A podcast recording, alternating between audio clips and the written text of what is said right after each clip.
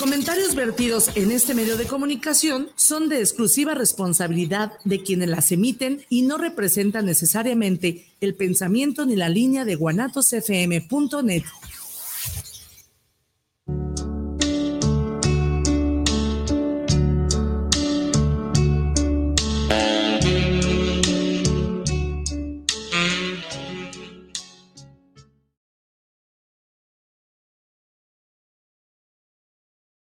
¿Qué tal? ¿Cómo están? Muy buenas tardes. Estamos ya aquí de, de, regreso cumpliendo nuestra cita de cada ocho días. Amigos, ¿cómo han estado? ¿Bien? Los calores ya empiezan a sentirse, ¿verdad? Bueno, déjame ver. Hoy abrimos desde, desde hace tiempo, Viridiana, hoy abrimos una serie de programas con el deseo de informarte y provocarte honestamente te queremos invitar a que te cuestiones a ti misma o a ti mismo, a que hablemos de lo que no se habla y a que no le tengas miedo de desafiar lo que se considera como sexual y eróticamente correcto. La tanta cercanía con tu pareja, el ser tan amigos, puede matar al eros. Es sano dejar un puente entre tú y yo para cruzarlo y encontrarnos nuevamente. Muchísimas gracias. Soy Vicente Muñiz. Mi nombre es Viri Vargas. Esto es El Arte, de, vivir en, pareja. Gracias. Te recuerdo que nos estás viendo por guanatosfm.net, estás en el internet, en, en, la fanpage de El Arte de Vivir en Pareja, nos estás viendo también en vivo YouTube El Arte de Vivir en Pareja. Este programa se queda en el podcast, El Arte de Vivir en Pareja Radio teléfono para, por ahí puedes dejar en, en, la fanpage, puedes dejar los, los, comentarios como siempre. Mi teléfono triple tres 128 44 43, teléfono de la estación. 2801 13.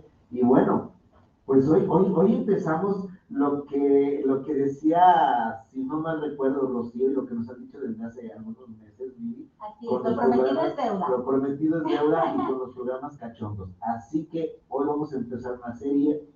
No sé para cuántos programas nos den, pero espero que nos den como cuando estuvimos con una serie de identidades y homosexuales dio para, para, para, para Bueno, entonces, acompáñanos atrévete a hacer preguntas, pregúntate, pregúntanos. Eh, si no sabemos, te juro que lo inventamos. lo investigamos. Vamos, vamos a meternos, invita, invítanos y con mucho gusto todos en bola nos vamos a meter a tus sábanas. Nos vamos a meter entre tu vida íntima, en esos pliegues que a lo mejor ni el sol ha tocado, pero vamos a conocernos, ¿no? No te asustes, porque yo creo que este, es tiempo de apagar el airecito que me está pegando en la espalda.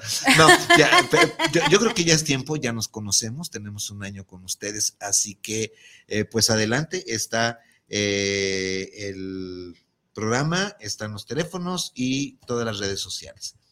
Déjenme platicarles un poquito. Les voy a presentar a una amiga queridísima por mí, muy íntima amiga mía, Claudia Hernández Madrigal. Ella es psicoterapeuta también de parejas, es sexóloga como un servidor. Y bueno, tiene historia de vida, es una mujer que tiene un blog, ¿sí? Con eh, guion bajo verso, ¿sí? Un canal de YouTube, un canal de YouTube con verso donde eh, este, entrevista a muchas personalidades del mundo, de, sobre todo de los que nos movemos en la sexualidad y en el erotismo ya sea como consultoría o ya sea como programas de difusión como este, ¿no? Entonces, pues bueno, ella es Claudia Hernández. Bienvenida, Claudia. Tenía muchas ganas de que estuvieras con nosotros. Me da mucho gusto verte, Claudia. Es tu casa aquí, Guanatos FM. Bienvenida, Clau. Qué mejor pues que, que tú para iniciar con este, con este maravilloso programa que de verdad estaba muy anunciado, muy prometido. Así que qué padre que tú nos estés inaugurando esto pues aquí estamos y con toda la intencionalidad, con toda la apertura y sobre todo, pues con todo el erotismo y el placer que caracterizan este, esta atmósfera en donde estamos en este momento para poder contagiarnos, ¿no? Porque pues el placer y el erotismo también se contagia, por eso es importante que hablemos de erotismo. Ya ven por qué me urgía traerme a, traerme a esta mujer para que iniciáramos esta serie. Sí, y ella le gusta mucho la poesía erótica, precisamente, pues, venga Claudia, ¿qué nos vas a decir? ¿Qué nos vas a contar? Bueno, les voy a compartir de una sexóloga que se llama Tatiana Yedid Lastra, eh, un poema que dice, Eres piel polvorienta, resequedad arenosa, tierra desértica que en pálido atavío transcurre silenciosa su sedienta existencia. Yo, musgo en piel, tierra exuberante, cuerpo frondoso que en torrencial descuido inunda en un instante de tormenta. Cuentan que el desierto, vigilando el subsistir, pasa la vida ahuyentando la lluvia, mientras la selva, viviendo su existir, pasa la vida cazando desiertos. Ahí tienen, de esto se va a tratar, de estas partes que dice Esther Perel, ya la, ya la nombraremos mucho, dice Esther Perel que una de las cosas tremendas que tiene la pareja ya formal y ya adulta, o sea, no adulta en edad, sino ya en adulta de compromiso, es esa pérdida de erotismo. No me refiero a la adulta en años, sino cuando ya dices, esta es mi pareja y desde aquí empiezas con el mí y la posesividad, eh, eh, Viri y Claudia, ya se pierde esa chispa que no se puede haber perdido, esa chispa de esa sed de descubrirte y redescubrirte y redescubrirte una vez más, una vez más, hasta llegarte, hasta escuchar esas palabras de que pídeme lo que quieras. Ay, cuando te dicen pídeme lo que quieras, en pues ¿qué te puedo pedir, hombre? ¿Qué te puedo pedir, mujer, si ya lo tengo todo? Pídeme lo que quieras, imagínense, imagínense nada más.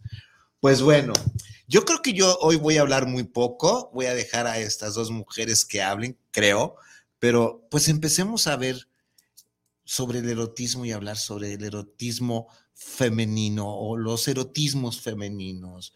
O empecemos con esto, ¿no? Mujeres, yo me quedo un poquito al margen, pero déjenme disfrutarles. pero también hay erotismo en varones. Ya lo veremos. Ah, sí, pero déjame decirte, el erotismo en varones en la mayoría eh, es el, el macho lomo plateado alfa. Nada, o sea, Mejor que hablen ustedes. ¿Por dónde empezamos con el erotismo femenino, Claudia? Bueno, creo que acabas de mencionar un punto clave, que es Esther Perel, que nos habla de esta inteligencia erótica y que así como existe un tipo de inteligencia académica, podemos buscar también dentro del erotismo cómo poder conocer qué es lo que necesitamos, qué es lo que requerimos. Las mujeres estamos muchas veces disociadas de nuestro cuerpo porque precisamente parte de los mandatos sociales o de la construcción social o de los constructos nos llevan a no conectar con nuestro cuerpo, a decidir que la otra persona, por ejemplo, hablando de una relación heterosexual, ¿no? Que, la pareja, que el varón venga y cubra tu placer, que descubra los puntos y que inclusive sea o se convierta en tu maestro, ¿no? Y entonces las mujeres de pronto los mandatos que recibimos es de no tocarnos, no conocer nuestro cuerpo. Y desde ahí partimos, porque una vez que una tiene autonomía erótica, hablando de este mes de marzo, por el Día de, la Mujer del día 8, mujeres, de esta parte de reivindicar nuestros derechos, un derecho que tenemos las mujeres precisamente es el autoconocimiento, la autonomía erótica, este descubrimiento de qué es lo que te gusta a ti, disfrutar, eh, que aprendas a tocar tu cuerpo de cierta forma, que no esté supeditado tu placer a la pareja. ¿Cuántas mujeres no vemos? Todavía hace unos días me preguntaba una eh, compañera que tengo, me decía, oye, es que ¿por qué no existe un libro que hable sobre el duelo sexual en las mujeres? Y les digo, le digo, bueno, es que el duelo sexual en las mujeres, o sea, cuando ya pierden a su pareja sexual, no debería de existir. Lo que pasa es que ese es una cuestión machista, porque a final de cuentas, la mujer no tiene que estar supeditada a su placer a la pareja. Si la mujer supiera que tiene la posibilidad de poderse autoerotizar o de tener fantasías o de tener distintos archivos que has acumulado a lo largo de tu historia de vida, esos archivos de recuerdos, imágenes, fantasías, experiencias que tienes y que se van registrando y que los puedes utilizar en cualquier momento para tener una práctica de autoerotismo, no habría un duelo. Que incluso ahí es lo ideal es no meter la moral, ¿no? Dejar salir todo todo el animal que llevamos dentro es que definitivamente la parte de la pauta que nos va limitando es como por una cuestión también de conveniencia. Sabemos que es un control también, ¿no? Yo soy el responsable de tu placer como hombre, yo soy quien te genero los orgasmos, yo te explico cómo debes de este sentir o no sentir. Cuando no hay nada más falso que eso, ¿no? Y esto, y, esto es donde empiezo yo a reconocer de hace tiempo, pero últimamente, y esto viene desde todo el patriarcalismo hegemónico, donde han dicho, donde el eh, lomo plateado macho, yo debo de decirte hasta con quién tengas amistad hasta con quién tengas que relacionarte, porque si es hombre y si con ese hombre tuviste algo que ver hace 15 años, ¿a, dónde, mamacita? ¿Por qué? ¿Por qué tan peinada? O sea, ¿por qué permitirle, permitirle a este señor que tiene testículo y pene, testículos y pene? Pero no es que se lo, no es que la mujer diga no se va a permitir, sino que se ha introyectado toda una historia de mamás, de abuelas, de tías, de un matriarcado que no es tan matriarcado al final de cuentas, en donde está supeditado a lo que su pareja, este, homo neandertalensis esté queriendo, ¿no? Y eso a mí me choca desde parte, desde el hombre que digan, este, le provoqué tres orgasmos a mí, te provocaste, pendejo. No, no, no, no, no, no, no, no. Mejor di, fuiste testigo de tres orgasmos o uno solo y date por bien servido, que, te, que te dejó ser testigo de una cosa tan maravillosa. Pero bueno, dije que me iba a callar, ¿verdad? no, pero es muy valioso esto que comentas porque precisamente ahí entra esta cuestión de los egos, ¿no? A final de cuentas, y donde nos damos una idea de cómo la mujer cuando tiene la capacidad de tener este conocimiento corporal, pues es una fuente de poder maravillosa en donde no necesita, eh, por ejemplo, en el caso de muchas mujeres, que yo trabajo con mujeres con cáncer, en la vida erótica, trabajo en la parte de que se vuelvan a reconectar con su imagen corporal después de haber tenido una mastectomía, ¿sí? Por una situación personal que también yo viví de cáncer. Este, y es muy interesante ver cómo ellas se niegan el placer a sí mismas por no mostrar tu cuerpo, porque desde pequeña, como dice Marcela Lagarde, las mujeres estamos acostumbradas desde la niñez a complacer y a arreglarnos para el otro, a estar guapas para la otra persona, a estar siempre bellas, encantadoras, a no perder la figura, ¿no? Y pues ahorita lo vemos en nuestra cultura eh, que tenemos de tipo occidental, como todos estos tratamientos que hay de rejuvenecimiento, ¿no? De estar siempre este, sin arrugas, sin, sin una vivencia clara de nuestra edad, pues tiene que ver con ese rechazo en la mujer hacia su propia imagen, hacia esa evolución, hacia esos cambios que va teniendo.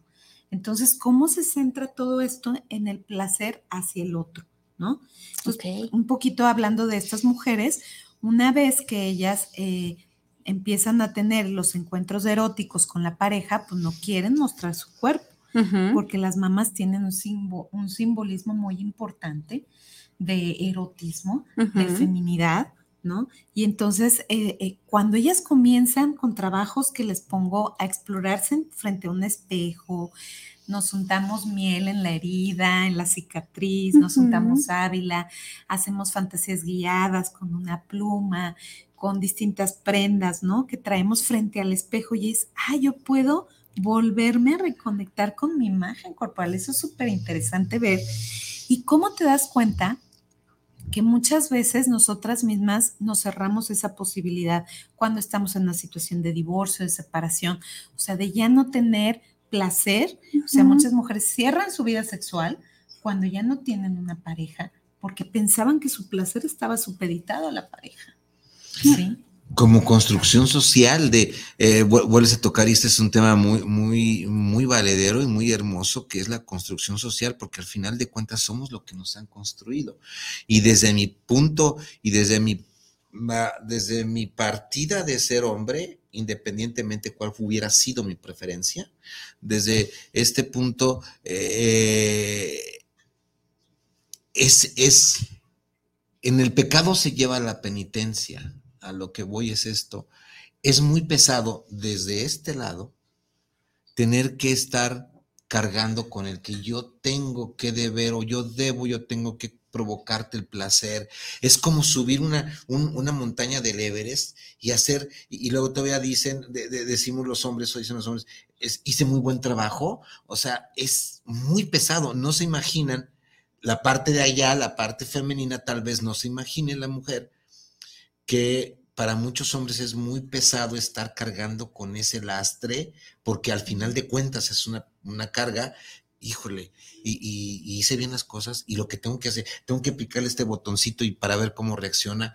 Nos creemos que, nos creemos esa mentira, esa, ese mito de que somos los hacedores de los orgasmos de nuestras compañeras.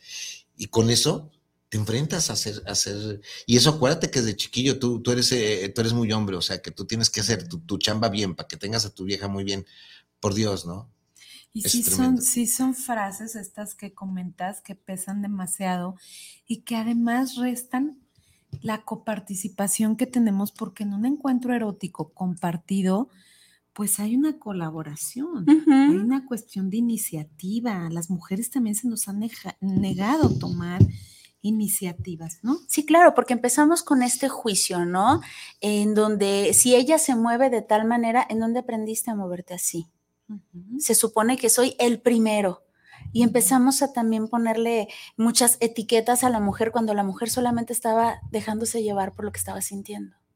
Y de hecho, aunque ella hubiese tenido un arsenal de experiencias previas, no importaría. Sí, no es, la, no es la bolsita de las papas abierta en la tienda, ¿no? O sea, no es que haya perdido su valor. Sigue siendo una mujer.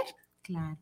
Y, precisamente ese punto creo que es muy valioso porque parte de recuperar esta autonomía erótica nos transporta a ver cuáles fueron como esos bloqueos que tuvimos en algún momento de nuestra etapa de vida con algún comentario, con alguna mirada, ¿no? Cuando tú te estabas a lo mejor de niña autoestimulando, tocando y de pronto era, oye, eres una puta, ¿no? O.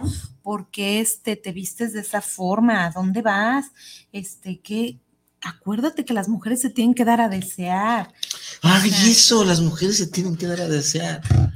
¿Qué, qué? Y el hombre, y el hombre se la cree, ¿no? Y el hombre se la cree que la mujer se tiene que dar a desear. Y ahí está, no quiero decir porque la figura sería muy feo, pero es un, un perrito en un, en donde venden carnicería, en donde venden carne. No, no, no, no es posible ver esto. O sea, choca con esta parte de lo que es el erotismo, el, lo que es dejarte sentir el placer por el placer, porque al final de cuentas, pues somos seres hechos para el placer. Alguien nos puso un chip aquí adentro que es el centro del placer, los he hecho muchas veces y solamente todo lo que llegue ahí, pues bienvenido, ¿no? Claro, y es que el erotismo, como bien lo comentas, tiene que ver con esta exploración de los sentidos, tiene que ver, eh, para yo sentir deseo, pues habrá estímulos que se llaman exteroceptivos y que tienen que ver con estas sensaciones externas que tenemos a través de la vista, del olfato, del gusto, ¿no? Cuando rozas una piel, cuando te acaricia el agua del baño mientras te estás dando un baño, cuando te enjabonas, cuando te pones tu crema, te secas con la toalla. Desde todos estos sentidos se va despertando también el erotismo. Sí, claro, y si no te lo permites sentir en tu día a día, va a ser muy difícil que lo sientas en tu intimidad, ¿no? En donde eh, la misma sociedad, eh, el estrés, ya no te permite porque es mejor no sientas, mejor córrele, eh, traes prisa, llegas tarde, etcétera. Entonces hay que empezar a recuperar ese Ujú. erotismo con esas experiencias que tuvimos en algún momento. Yo, por ejemplo, siempre remonto a las personas cuando hablamos del erotismo, a ver, tus primeros archivos que tuviste de sensaciones profundas, ¿cuáles fueron? Yo, por ejemplo, me acuerdo de mí misma envolviéndome en los rollos de telas de terciopelo y sintiendo el terciopelo en mi piel. Y claro que mamá buscándome la tienda de las telas por todos lados porque yo perdida feliz ¿no? Estimulándome con las telas, porque era maravilloso y recuerdo el olor del plástico con el que se forraban los libros antes, ¿no? Todas esas imágenes de sentidos que tenemos y que los vamos bloqueando, porque, oye, no, tú no debes de tocarte, este, ¿por qué te estás tocando ahí? O que alguien te haya expresado una frase y que vas bloqueando esa capacidad de soltarte a tus sentidos. Entonces, recuperemos esos archivos que traemos de sensaciones físicas que ya se volvieron recuerdos, que dejan huellas corporales, pero también esos recuerdos de esos archivos de vivencias eróticas que muchas veces les negamos a las mujeres a tener al pensar en todos estos conceptos de yo voy a ser el primer hombre en tu vida y voy a ser el único, el primero y el último, ¿no? Imagínate nada más, ¿no? y, que, y que todavía se lo crea la, la gente, el primero, o si no, o si el último de aquí para adelante, ¿no?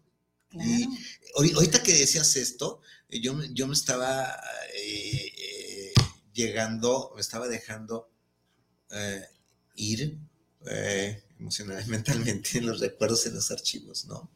De que yo tuve una madre, poco hablo aquí de, de, de donde vengo, yo tuve una madre, fui criado entre tres mujeres. No, hubo, no hubo varón de padre de, crianza hasta después de muchos años, ya muy adolescente, ya llegando a la juventud. Pero yo me acuerdo que mi mamá eh, nos ponía los tres por parejo a las dos mujeres, eh, era, tenía que ser autosuficiente porque estábamos eh, en una casi pobreza extrema, pero éramos, tenemos tenemos que trabajar los cuatro, mis dos hermanas, yo y mi madre, y lo que hacíamos era, por ejemplo, eh, ella hacía dulces en, caso de tamarindo, de arrayán, y, los hacía bolas, y me enseñaba a hacer bola. Y luego, ahorita caigo, ahorita caigo, ahorita caigo. porque soy, si yo me permitiera ser adicto al dulce, ya sé por qué. Porque me encanta, me, encanta el chocolate. Yo, yo con, chocolate me babeo por el chocolate. No me lo permito por cuidar la salud, ¿no? Pero yo me acuerdo que a mí me aventaban mis hermanas ya las bolas hechas en una mesa, sobre una mesa, y, un papel de estraza con azúcar. Y yo hacía esto, boleaba, boleaba el, el, dulce y lo llenaba de azúcar y luego me lo comía. Lo llenaba de azúcar. Muchacho, hijo, de tal por cual te vas a acabar la ganancia. Pero era un placer sentir el azúcar con la, con, con, con la bolita caliente del, del, dulce, de tamarindo, de rayán, de lo que tú quieras, y era un placer. Entonces los acomodaba en un cajón que mi madre después se ponía en la cabeza para ir a, a, venderlos a las escuelas, y los acomodaba yo muy, muy bien acomodaditos, bolitas. Me encantaba verlos, me encantaba el dulce. Hoy sé por qué me, fíjate, después de eh, tantos años, sé por qué me gusta el dulce. ¿Dónde está, mi, ¿Dónde está mi primer arcano? ¿Dónde está mi estereotipo? Porque eso me conecta con... Mi madre era muy, fue muy erótica conmigo, o sea, eh, y con mis hermanas. Mi, madre eh, llegaba a decirme, a ver, peíneme, me da una hueva, peíname, si después de que se bañaba, se sentaba, yo le tenía que peinar un pelo chino ondulado, sé por qué me gusta, ahora el pelo así, la peinaba, y así no, peíneme bien, suavecito, tranquilo, peinándola suavecito y tranquilo, ¿no? Sí, entonces e, e, es, es, parte de lo que afortunadamente se, se enseñan en, se maman en, las primeras infancias, en los primeros apegos. Claro, y por eso es importante que recordemos esos instantes que vivimos con nuestros cinco sentidos, alma y corazón, que estuviste ahí tan presente que hay que recordarlos porque eso nos transporta también a que tengamos ciertos gustos por ciertas cosas y a que aprendamos que nuestra vida erótica de ahora nos despierta a lo mejor la rinofilia, ¿no? Que me encanten los olores, porque quizá yo vivía en una familia donde mi abuela cultivaba plantas de todas, los aromas de la cocina, los aromas del baño, ¿no? Todas esas cuestiones y que vamos descubriendo cómo nuestro erotismo actual pues tiene que ver con todos esos archivos de nuestra historia de vida. Entonces, un ejercicio muy valioso es recordar esas experiencias donde viviste con tus cinco sentidos, alma y corazón, que lo recuerdas tanto como experiencia y que te va a llevar en tu aquí y en tu ahora a descubrir experiencias que despierten tus sentidos, que evoquen recuerdos eh, positivos para ti. También, ¿por qué no recordar esos besos maravillosos que recibiste a lo mejor de alguna persona, un encuentro erótico que tuviste? Yo incluso les digo, hay que fantasear, siéntense en un lugar, a mí me encanta sentarme en una plaza, en un, en un lugar y elegir a alguien de los que va pasando y, y camino cerca y como soy rinofílica, si me gusta su olor, fantaseo y empiezo a crearme una fantasía en mi mente con esa persona que no tengo nada que ver, ni siquiera lo voy a saludar, ni mucho menos. Pero yo ya me hice mi fantasía, ¿sí? Entonces, son ejercicios que podemos ir haciendo y que nos ayudan a despertar también nuestro erotismo de distintas formas. Eh, es, hace, me, me quedo, cada que hago talleres, tengo la fortuna de, de que es muy seguido hago talleres de expresiones comportamentales de erotismo y participan. En esta área de la psicología hay más mujeres, no sé por qué, pero el 90% son, el resto son hombres, y tengo la fortuna de hacer talleres para mujeres. Y hace, como vamos a tener mucho tiempo para esto, por eso me voy tranquilo. Como, hace como dos, tres semanas me conecté por con un grupo, no me acuerdo si fue alguna institución CEFAP, tuvimos un taller de ocho horas, ¿no? Y me quedé sorprendido una vez más al explicar, al, empezar a ver qué estímulo, cuál es tu estímulo sexual efectivo. ¿Con qué, te, ¿Con qué te excitas o con qué? ¿Cómo te gusta tu hombre o cómo te gusta tu mujer? Aquí no, aquí no, no, no, viene este, la preferencia, la que tú quieras ponerle. Y, y me llama la atención que cómo se permite las mujeres en este tipo de vivencias y de talleres, eh, aún por, por, vía remota, empezar a hablar de, algunos decían, a mí me encantan los hombres con dedos largos. Órale, está bien, yo, yo, calladito, como, como dice Viri, viejito te ves más, más, no, que, calladito te ves eh, calladito te ves más bonito, no, es flojito y cooperando. Ah, viejito y cooperando. Ella me dice viejito y cooperando, ¿no? Entonces, unas decían, por ejemplo, dice, a mí me, excita muchísimo ver los brazos de un hombre y verle las venas. Y, dice, y, siento, siento impulso erótico, no de penetración necesariamente, porque aquí tenemos que hacer la diferenciación, en que una cosa es mi erotismo, cómo expreso mi vida día a día, y otra cosa es cómo quiero penetrar o ser penetrado o penetrado, que es otra cosa muy diferente, ¿no? Y, y, muchas de ellas coincidían, coincidían con esto. No vi, no escuché en, cerca de, no me acuerdo si fueron 18 eh, o 20 participantes, una sola, ese modelo eh, atlético mamado de gimnasio, una sola, de las restos no les, no les importaba, en lo absoluto, en lo mínimo. Oye, una sí, sí. recuerda que la, el sentido del humor y la sonrisa de un hombre es el mejor lubricante que puede existir. Totalmente de acuerdo. ¿Cómo ven? ¿Me voy de aquí se las dejo? Pues. sí, totalmente de acuerdo. Hace ratito mencionabas algo, Clau, súper interesante, ¿no? En donde yo me doy permiso de sentir, eh, aunque en este momento no tenga senos. ¿Qué pasa cuando la mujer acaba de parir? En donde el cuerpo ya no es el que tenía, en donde aparece la estría, en donde me da vergüenza porque ya no es el cuerpo que mi pareja conoció, en donde mi edad me está alcanzando y la flacidez y la celulitis y etcétera, todo, todo empieza a caerse, a aguadarse y demás, ¿no? Entonces, en donde yo digo, no es que yo estoy vieja para sentir. No, es que yo ya no puedo sentir porque déjame hacer ejercicio y luego. Y entonces, de todos modos, se da la relación sexual, pero solo por cumplir, en donde yo no me permito sentir, no me permito disfrutar y entonces solamente me permito ser usada. Es que fíjate que qué importante esto que comentas, que definitivamente nos lleva a ver cómo en estos modelos construidos la mujer está orientada a estar de esa forma estética, con ciertos estereotipos que se tienen respecto a la belleza, ¿no? También hacia la juventud. O sea, si ustedes ven la mayoría de los medios de comunicación, este, lo que anuncian es como si la sexualidad fuera para las gentes jóvenes, ¿no? Para las que tienen cierto tipo de cuerpos. Y el erotismo es, es una cuestión de todas Es las todos. personas, por supuesto, y, y en todas las edades. Y también pensemos qué maravilloso que las personas adultas mayores se den el Sí. permiso de erotizar, de contactar, De de, fantasear. bailar, de fantasear, Claro. ¿no? Este, hay tantas formas en las que podemos, por ejemplo, en pareja, comunicar lo que deseamos, que a veces no- nos quedamos cortos y no hablamos, y más bien ya sabemos que va a empezar el acto sexual. Este, con un beso en la boca, con que me va a tocar a ver si ya estoy lubricada y va a haber la penetración y ya se termina. Cuando dejamos de explorar todo el cuerpo, nos perdemos de esa posibilidad que tenemos de descubrir nuevos caminos de placer.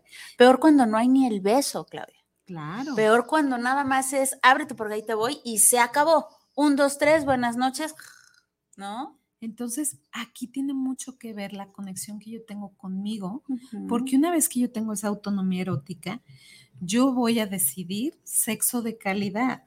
¿sí? Sí. Yo lo voy a elegir. ¿Y cómo es? Yo coparticipo de la vivencia y de la experiencia.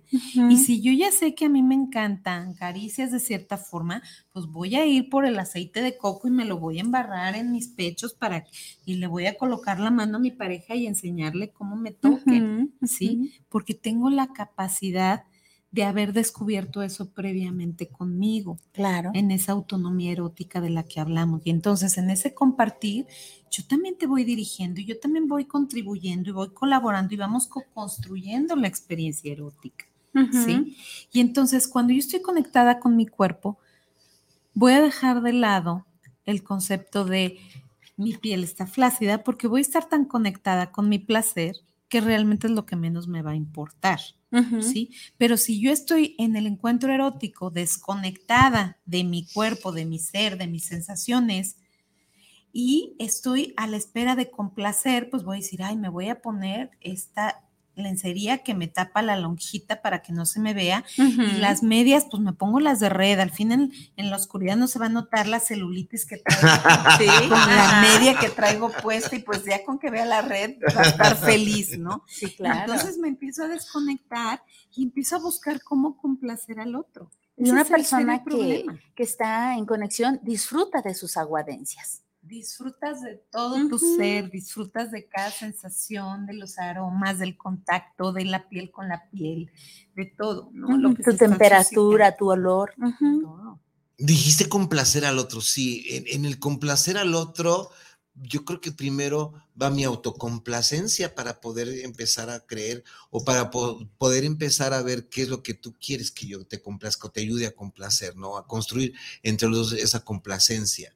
El simple, eh, eh, el simple abrazo no sexual, pero sí erótico al dormir con tu pareja. Espérame, no, no estamos cogiendo, pero estamos tan abrazados eróticamente que te conecta de nuevo a esta parte y yo voy mucho con, con esta parte de eh, sentirte dueño, sentirte parte de, no parte de ella, sino sentirte parte de algo muy importante. Tal vez es donde se trasciende un poquito y donde, y donde el Eros eh, puede mm, eh, estar sobre el tánato, sobre esta idea de muerte, sobre, ¿y a qué voy con esta idea de muerte? Lo que decía Viri, ¿no? Este, dos, tres y sin sacarle y vámonos.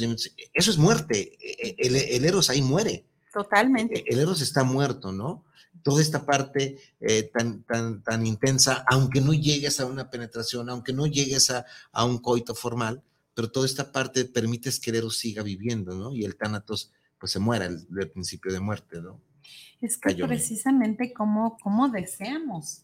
Deseamos cuando, cuando estás en contacto con la persona, cuando hueles, cuando ves, cuando te toca. O sea, en esa conexión, en ese contacto es como surge también el deseo, ¿sí?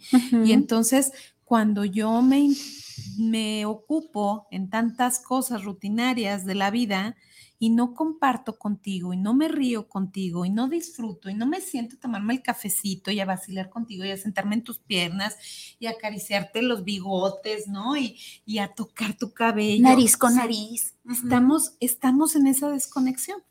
Y entonces, ¿qué pasa? Pues que si estoy desconectado, pues me voy a conectar con otras gentes en otros lados. Y se va perdiendo, por ejemplo, en pareja también muchas veces esas conexiones que tenemos. Y que les digo que es importante que lo hablemos, porque son temas que no se hablan. A través ahorita de lo que tú decías de los ejercicios de fantasía, yo puedo en una fantasía empezar a escribir, un pedazo de fantasía y decirle a mi pareja, ¿sabes qué? Ahí te lo dejo. Y la, taza la taza de los deseos, sí conoces de trabajo, ¿no? Sí, sí. Y complétalo tú y completa la fantasía y luego me la dejas y ya la leo, ah, le voy a completar otro pedacito y vamos. Y entonces a través de algo que es indirecto, puedo a lo mejor decirte cosas que no me atrevo tan directamente a sugerirte, ¿sí? O en esta taza de los deseos o caja de los deseos también. Es, preciosa, sí. Este, em, empezamos, Rodrigo del Olmo, saludos para el arte de vivir en pareja, qué programón están haciendo, les felicito enormemente, saludos y vengan esos temas que prenden el alma, qué padre, ¿no? y es más, desde ahorita les digo, si se compromete aquí, aquí nos vemos otra vez los tres, ¿qué te parece el jueves entrante? Para que le vayas a anotar, no te vayas a Monterrey. Eh, Luis Fernando Gutiérrez, saludos para el programa del arte vivir en pareja. Un gran saludo para Viri y el doctor y a la terapeuta Claudia, Hernández. Gracias, Luis Fernando. Valentina González, así se llama mi nieta, no sé si me está escuchando. Eh, saludos para el programa del arte vivir en pareja, saludos especiales y cordiales por tener este tipo de temas eróticos. Va, si es mi nieta de 17, hermosa. Robert Arce, Robert Arce ya, ya, es, ya es cliente de nosotros. Ese, ese no sé dónde anda, ¿eh? Robert Arce, saludos desde Los Ángeles, California. Saludos para el doctor Vicente Muñoz Juárez y a Viri Vargas y a la invitada del día de hoy, Enrique Gutiérrez. Saludos para el programa del arte en pareja. Un gran saludo para la terapeuta invitada Claudia Hernández. Un gran saludo. Muchas gracias. No sé si hay algo. acá, Bueno, seguimos con este tema que yo estoy sorprendido y mejor me callo. Sigan ustedes. La Shakti, aquí si ustedes vieran, la Shakti es este, la diosa, es, la diosa, eh, la diosa madre dentro de la eh, el, eh, el, sexo tántrico. Es la cuando la Shakti habla, yo creo que el, el neandertalense se debe de callar. Pues yo creo que no tanto callar, sino más bien seguir compartiendo, porque a final de cuentas estamos haciendo esta atmósfera armónica entre este trío que estamos teniendo, ¿no? ¿Dónde fuiste? Pues hice un trío. ¿Cómo? Sí, al aire. ¿Cómo que hice un trío y vestiditos? Todo el mundo empezamos a platicar de cosas medias cochinas. Un trío, O una polirrelación arriba de Pues es que es muy importante el hecho inclusive fíjense cómo a veces cuando hablamos, por ejemplo, de alguien que se desconecta con el placer, que no está conectado con su pareja y de pronto puede en esas caricias, en esos tocamientos, cerrar sus ojos y traer de esos archivos sensoriales que le pueden volver a despertar el deseo, ¿no? Y entonces mucha gente dirá, pero ¿cómo vas a traer a otra persona en el momento del encuentro erótico? Bueno, es que conocemos un término que es la conversión, que es yo me pongo feliz de que mi pareja esté feliz y de que esté disfrutando, aunque sus pensamientos no sean directamente en ese momento hacia mi persona. Esa sería la conversión. Ahora, ¿para qué le dices qué pensamientos tienes? O sea, son tus pensamientos, es tu caja, es tu caja mágica que traes aquí. Y si tú quieres estar fantaseando con tu William Smith, pues fantasea con tu William Smith, ¿no? ¿Cuál es el problema, no? Bueno, pero también se puede jugar, ¿no? En donde le digo, ¿sabes que hoy tengo ganas como de actuar? El día de hoy te va a tocar ser Will Smith. O el día de hoy te va a tocar ser un dentista. ¿Como de qué traes ganas? Como de una enfermera. Va, ¿no? Y entonces actuamos, disfrutamos, sentimos, somos los mismos, pero aquí ya tenemos, yo ya, yo ya me cogí a la enfermera, yo ya me, no, o sea, qué rico, qué rico que podamos tener esta, estas fantasías mutuas en donde nos pongamos de acuerdo, esta complicidad en donde yo disfruto y tú disfrutas. Mira, Viri, hay algo tan sencillo, yo les digo a las mujeres, piensa que eres tu hermana gemela que se atreve a hacer todo lo que Claudia no se atreve a hacer, es más, ponte un nombre, ¿no? Y entonces yo soy Carmina. Y yo me acuerdo, un poco hablando de esto, de cuando hablaba, les comentaba de la cuestión del trabajo con pacientes oncológicas, cuando yo tuve cáncer, para mí fue muy duro cuando se cayó mi cabello y entonces usaba muchos turbantes y luego me regalaron unas amigas pelucas y yo tenía pelucas de todas. Entonces cuando yo era Carmina me ponía literal mi peluca roja que yo me fui, me compré mi peluca roja y yo con la peluca roja era Carmina, no era Claudia. ¿Sí? Entonces, me acuerdo tanto que me decía el médico cuando llegaba a la quimioterapia, oiga, ¿usted por qué siempre llega tan feliz aquí a la quimioterapia y tan arregla y todo? Le digo, oiga, pues es que yo ya me di mi dosis este, el día de ayer para venir a la quimioterapia con toda la actitud, ¿no? Entonces, qué interesante es cómo podemos fantasear, como bien lo dices, o que estás en un lugar, en un lugar público, a lo mejor en un, en un baile, en una ceremonia y estás este, viendo a alguien que te es atractivo y a lo mejor le sonríes y estás acá volteando y otra vez y creándote tú tu fantasía. Ni siquiera lo vas a tocar, pero ya que en ese juego que tuviste, tú te empiezas a sentir deseable, te empiezas a sentir bien contigo y esa parte también entra lo lúdico, ¿no? Sí, Esta claro. parte del juego, de querer disfrutar, de la complicidad con la pareja. Voy al baño, ahorita regreso y cuando regreso, ¿qué crees? Aquí te dejo mi lencería, ¿no? Y entonces, este, el hecho de fantasear que no traes tu lencería puesta, pues ya lleva a la persona a empezar a también a despertar otro tipo de Emociones, sí, sí, sí, emociones, de, deseos, de- ¿no? de- de- de placeres. El, el- el centro de placer empieza a funcionar a mil por hora, ¿no? Claro. Seguimos adelante, amigos. Déjeme ver, ¿no? Le seguimos, ¿sí? No hay nada Ujú. por No, allá. acá nada. No, no, adelante. Eh, Estaba, ahorita, ahorita que dices eh, este tipo de expresiones, permitirte la fantasía. eh, yo, he, descubierto en en esta parte de la terapia, que los hombres nos han construido fantasías muy rudimentarias. Los hombres, cuando estamos con la compañera sexual hetero, o no sé, los de preferencia homosexual también, somos tan rudimentarios que construimos solamente el roce, el penetrar, el meter y sacar, y no nos hemos permitido construir una- otro tipo de fantasías muy diferentes. A lo que voy es esto. También el hombre, a nivel erótico, es parte de la construcción social y parte de la, de la construcción muy íntima en la familia, ¿no?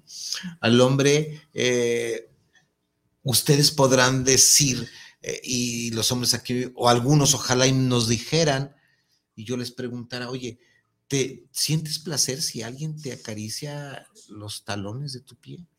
No, ¿cómo? Nunca, nunca, nunca se te ha ocurrido. Nunca se te ha ocurrido que también puedes sentir placer si alguien te besa las axilas. No, guácale. A ver, espérame. No siento que sean axilas de, recién después de tres partidos de fútbol. Y si es, es el olor que a ambos les gustan, ve y juega cinco partidos de fútbol. ¿Cuál es el problema, no? Nunca te has permitido, nunca te has puesto a pensar, no, porque no nos construyeron de esta forma, pero también a las mujeres eh, hemos llegado, los que estudiamos es- es- este, tema desde hace años, que tampoco eh, papá y mamá han permitido esta construcción erótica de ellas mismas, ¿no? Porque son, estamos hablando de que eh, las mujeres que se empiezan a autoconstruir eróticamente son pocas a las que se les permite, en donde, bueno, mi adolescentita o mi niña de 10 años está solita, pues mejor ni siquiera toco, ni siquiera digo, ¿qué estás haciendo? No me interesa, o sea, mm, tengo que, mm, tengo que permitirle, no tengo por qué meterme, ¿no? Y, la veo muy, muy, muy tranquila, ya se bañó y du- duró media hora en el baño, y, y si dura 10 minutos, ¿qué? Ya, ya mero, hija. Espérame, mamá, dame chance, mami. Claro. Es esta parte donde, donde pues somos hechura de, de- de mamá y papá, o de mamá cuando esté, o papá solo cuando esté, ¿no? Porque si te fijas, si fijan ustedes, eh, en la mayoría de, de las eh, de papá y mamá, el baño que le das tú a una niña, papá y mamá, o mamá si tú quieres, es muy diferente al baño que le das a un niño. Si tu niña es de cuatro o cinco años y la estás bañando, te puedes permitir empezar a tener con la niña su champucito, su jaboncito. Es más, el estropajo no es el mismo que le untas al chiquillo y, y lo bañas y rapidito, ¿no? Y, es otra cosa muy diferente. Y desde ahí estás construyendo el, el yo erótico, ¿sí? Desde ahí estás dándole herramientas para que en un futuro, pues disfrute de la vida, porque no viene a madrearse en esta vida, ¿no? Y desde ahí empezamos, y desde ahí empezamos a ver las disfunciones sexuales, cosas que después en algún programa lo trataremos. En esta, en esta parte cuando eh, eh, el jovencito de 10, 12 años se encierra y la mamá empieza a ver, déjame la puerta abierta, o a los 15 minutos de abrir la puerta vas a de cerrar la puerta y la abres y el niño apenas está empezando. Y lo que está pensando el, niño, viene mi mamá y pronto tengo que terminar en masturbarme. Y es donde viene el famoso eyaculación precoz o la eyaculación no controlada, y es donde es la génesis principal, aparentemente, de disfunciones eróticas muy fuertes, anorgasmias, eh, aparte de, todo lo social, ¿sí? Pero es esta parte de que la, estigmatización del sexo por el sexo, y tiene mucho que ver y ahí no me meto porque, ¿a ah, cómo le traigo ganas a meterme? Me traigo ganas a meterme y, me detengo mucho a la construcción judio-cristiana sobre la sexualidad que vemos, que, vemos, ¿no? Pero la próxima vez me traigo la Biblia y vemos el Levítico, el tercer libro de la Biblia, y les digo por qué pensamos así, ¿no? Fíjate qué, qué valioso lo que es el imaginario erótico, porque el imaginario erótico es personal, tú lo vas construyendo con tus experiencias.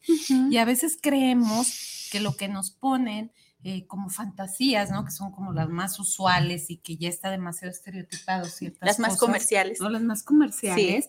Y que tú tienes una creatividad impresionante. Si uno se pone a escribir este, acerca de lo que le estimula, de esos archivos de sensoriales que se los dejamos de tarea que lo hagan, si tú te das un baño y te exploras tu cuerpo, a mí me encanta decirles, no importa que no tengas tina, pon toallas en la regadera, prepárate con pétalos de flor, hombres y mujeres, ¿eh? prepárense con pétalos de flor, métete un espejo, ten una cita con tu vulva, vele en el espejo cómo es, conócela, porque muchas veces las mujeres ni siquiera conocemos nuestro cuerpo, estamos disociadas.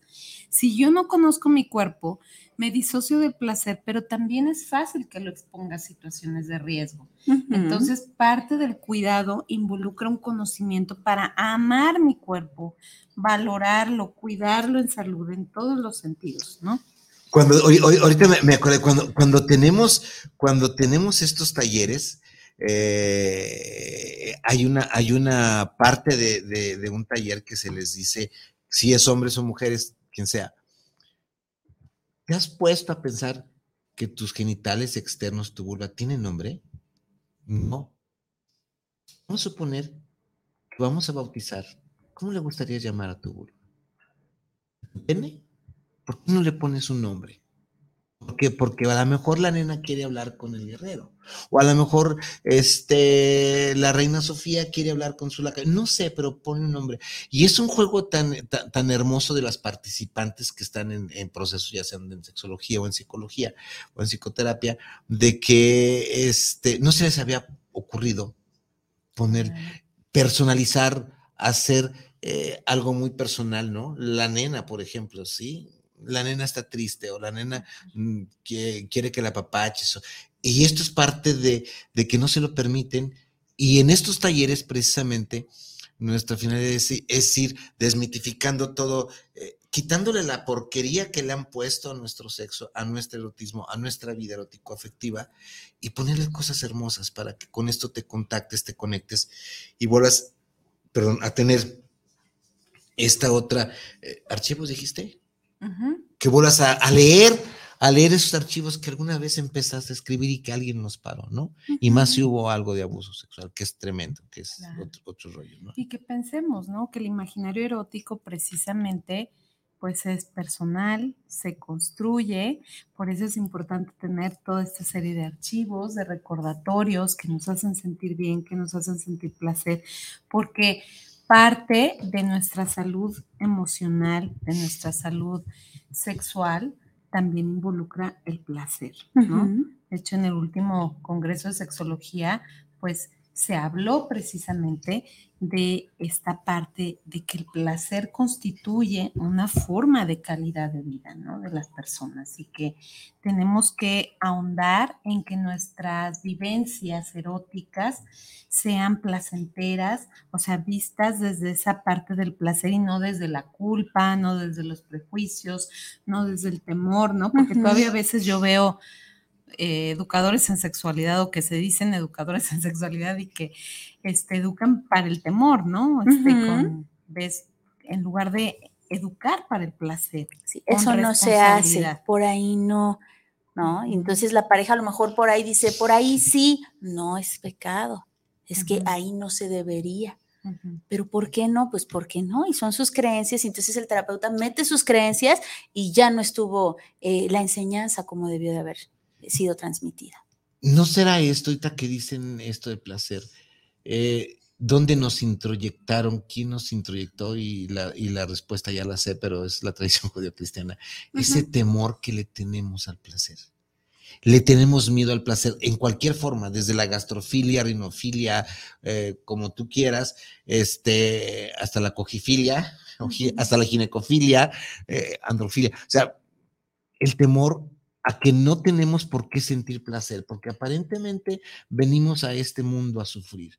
Y, y, no es, y, no es, eh, y sí, ahí va de una vez, y no es, eh, mm, no está bueno que tú sientas placer mientras veas a alguien y te recuerde que alguien murió por tus pecados. No manchen. ¿sí? y, y también va a lo que comentaba hace ratito, Clau, al principio del programa, es control necesito controlar tu placer, ¿no? O sea, no, no debes de tener tanto placer, porque entonces no vas a trabajar, porque entonces no vas a ser funcional, porque entonces no vas, no vas a, servir por estar teniendo placer. Entonces yo necesito controlarte. Y hay otra forma. Si yo te dejo libre para que eh, eh, tú sientas placer, vas a empezar a alguna, algo que se llama empoderamiento no te puedo permitir a, ti mujer que te empoderes. Sí, claro. Porque a la hora que tú conozcas cuáles son tus necesidades y cuáles son por dónde sí, por dónde no me vas a decir, por aquí sí, por aquí no. No te voy a permitir que a mí, tu mujer hombre, me digas qué es lo que yo tengo que hacer con tu cuerpo, porque o con quién tienes que salir, o con quién tienes que platicar, o a quién tienes que saludar. No soy, porque me estoy dirigiendo como tu dueño, ¿no? Entonces, por ahí, por ahí va, y esto es desde la conquista para acá. Y que a final de cuentas tiene que ver también con esta parte de, privarnos mm, a través de estos constructos esta vivencia de placer que nos llevaría a tener una calidad de vida mucho más plena, a ser más creativos, ¿no? Yo les digo, la mujer es generadora de vida en cualquier lugar que va, y no me refiero a la maternidad, en cualquier lugar que va la mujer pone vida, pone alegría, pone toda esta conexión. Y una mujer que está empoderada, que tiene esta autonomía erótica, que tiene esta soberanía sobre su ser, ¿no?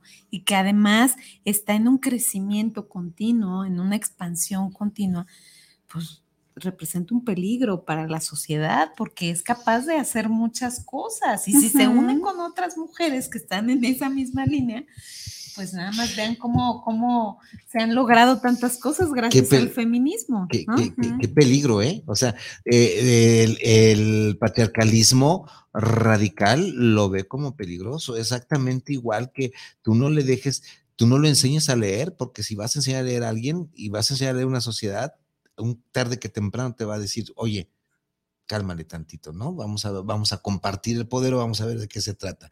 Y es esto, ¿no? Y esto se llama política sexual. Hasta en el sexo, hablaremos después, no sé cuándo, no sé cuándo, Liri, pero hablaremos después. Hasta en el sexo. y es que este es el intro, ¿no? Realmente nos faltan los juguetes sexuales, nos faltan las filias, nos falta la política sexual, nos falta infinidad de temas. Esto solamente es el intro, ¿no? Vamos a, no sé, pero eh, ahorita se me ocurrió, este, vamos a hablar sobre juguetes sexuales y los sex toys. Eh, debo de, debemos de conocer a alguien que tenga todo el expertise y que se traiga sus juguetitos si es que no nos vayan a, quitar. hay, que hay que preguntarle porque ya una vez nos, nos censuraron el Facebook vino un ginecólogo, amigo mío, el doctor Luis Ángel Meras Ríos, si es que me estás escuchando, Luis, y eh, eh, hablamos de enfermedades, de enfermedades de transmisión sexual o sexualmente transmisibles. Y se le, ocurrió, eh, se le ocurrió tener una presentación donde había papiloma, donde había leucorrea, donde todo, y ponerlo en vivo en la pantalla. Nombre el Facebook, pero le censuró a este hombre como dos, tres, cuatro semanas y me lo cortó porque es una, por Dios. Sí, lo que pasa es que son robots, ya sabes, entonces eh, pone sexo y censurado, pone, y dices, bueno, se convierten en tabús. Tengo un saludito muy especial de parte de mi hijo, de 15 años, que no se pierde el programa, es súper fan. Dice, hola mami, te amo, les está saliendo increíble. Creo que es un tema importante para la pareja y muy interesante. Saluditos a la excelente invitada, al doctor Vicente, saluditos ah, también, y al arte de vivir en pareja. Gracias, mi amor. No se pierde el programa, Angelito. Oye, Angelito, y, si, y si alguna de, porque tú me has invitado, me han invitado, ellos tienen un programa aquí que se llama Los jóvenes preguntan, ¿no? Eh, pregunten los jóvenes. ¿qué preguntan los jóvenes? Y si nos traemos a unos jovencitos a platicar de sexo con ellos aquí. Maravilloso. A tus cabos. Ah, encantados. Sí, son, son muy abiertos. Sí, ¿no? Desde los, este, Ángel y, Damián, pues también ya está. También, ¿no? sí, Damián, Damián tiene cerca de 21. Angelito 15. Roger es un poquito más chiviado, de 13. No, pero aquí se nos quita lo chiviado. Bueno, pues vamos a empezar a despedir el programa. Este, Claudia, fue un placer tenerte. Eh, quiero comprometerte a que no nos abandones, que déjame ver tus fechas, déjame ver, eh, armemos algo juntos los tres. Eh, que no sea la primera vez que, vengas a hablar con nosotros, porque abrimos este, esta serie. No sé para cuántos programas nos dé, pero espero que nos dé para muchos. Eh, ah, pues tú vas a manejar expresiones comportamentales en el, en el diplomado que vamos a tener, ¿no? Vamos a tener un diplomado, es el diplomado de sexología para los psicoterapeutas. Si eres psicólogo, psicóloga, terapeuta, te interesa, empezamos 26 de marzo Sí, sábado 26 de marzo. Ahorita te platico porque es 26 de marzo y abril. Tú entras en marzo, en abril no me acuerdo. Y eh, te dejo mi teléfono triple tres 128 44 43. Este diplomado lo hace el CEFAB, que dirijo aquí, y el CETS, que también dirijo aquí en Guadalajara. Y está dirigido exclusivamente ya a terapeutas que ya tienen cierta experiencia en la práctica clínica del día a día. No es para estudiantes recién salidos de la carrera de psicología. Y vamos a hablar de todos estos temas a nivel mm, académico, formativo, práctico, teórico y se llama Sexología para la Psicoterapia. Anota mi número, triple tres ciento veintiocho cuarenta y cuatro cuarenta y tres, para los informes y juntar los grupos. Va a haber por Zoom y va a haber presencial, si es que nos alcanza para. Pues bueno, yo te agradezco mucho, Claudia. Fue un enorme placer estar contigo nuevamente. Ya tenía muchas ganas de verte y me da gusto que estés bien. Me da gusto que ya hayas vencido todo esto. Muchísimas gracias y pues gracias por la invitación. Al contrario. Vicente. Fue un placer y bueno, es que para mí hablar de erotismo es una delicia. Así que les agradezco porque me hacen que me concentre en esos archivos maravillosos. y ojalá que cada uno de los radioescuchas y de las personas que nos están viendo pueda realizar las tareas de buscar sus archivos de vida seguir construyendo su imaginario erótico. Y si se atreven a compartirnoslo, compartirnoslo, sí, aunque sea anónimamente estos archivos, ¿por qué no? Mi correo electrónico vicentemejuárez.gmail.com.